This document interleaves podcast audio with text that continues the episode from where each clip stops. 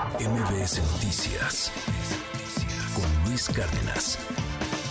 Hoy es viernes de ciencia. Arturo Barba presentan Biobanco Genómico Mexicano. ¿De qué trata esto? Cuéntanos, buen día. ¿Qué tal, Luis? Buen día. Oye, Luis, pues antes de, pasar a este tema, me gustaría comentar rápidamente que esto que pasó con el huracán Otis es resultado del cambio climático. El hecho de que se haya convertido en, una, en un huracán de máxima categoría en solo 12 horas, pasar de una tormenta a un huracán de categoría 5, es efectivamente causa del cambio climático y esto puede volver a ocurrir, así es que los protocolos tienen que cambiar y tenemos que prepararnos en el futuro porque somos el país con más cantidad de huracanes del planeta. Ah, eh, ¿qué dato me estás dando, Arturo? Somos el país con más cantidad de huracanes del planeta. Me llama la atención porque ahorita vienen culpas políticas y que si se pudo, que si no se pudo.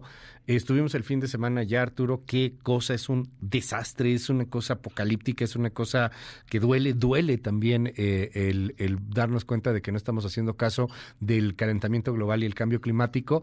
Pero dime algo, claramente no estamos preparados. Hay ahí una polémica por el asunto de que se pudo haber hecho un poco más, prevenir un poco más. Los gringos sabían que iba a tocar con fuerza. Aquí como que no pelaron el asunto, sentían que pues iba a ser una depresión tropical, si acaso huracán, pero categoría 1, no tan grave. Los agarró desprevenidos al 100%, Arturo. Sí, sí, sí, agarró desprevenidos, pero aunque se hubiera sabido un día antes, no se hubiera tenido pues la capacidad para responder ante este desastre. Definitivamente no se hubiera tenido esa capacidad y se tiene que crear justamente, tenemos que adaptarnos a esta nueva realidad. Vaya, vaya tema. Oye, cuéntanos rápidamente del biobanco genómico.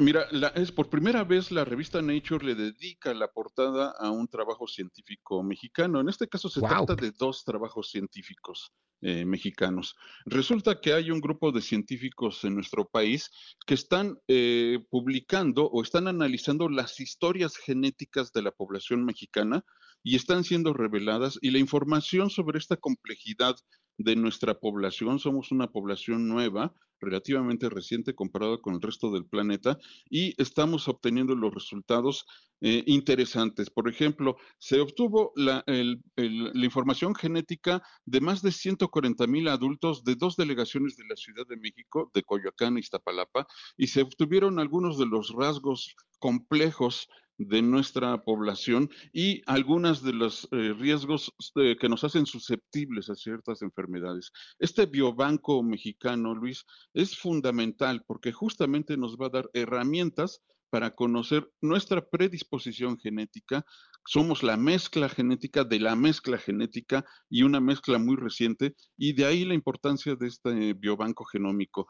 Para el futuro, de la medicina genómica, estos resultados son fundamentales y es de un grupo de científicos de la UNAM, del CIMBESTAF y de otras instituciones mexicanas que nos colocan, digamos, a la vanguardia en América Latina en el asunto genómico.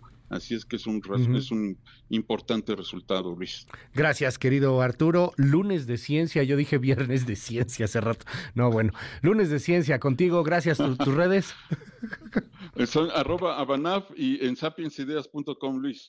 MBS Noticias con Luis Cárdenas.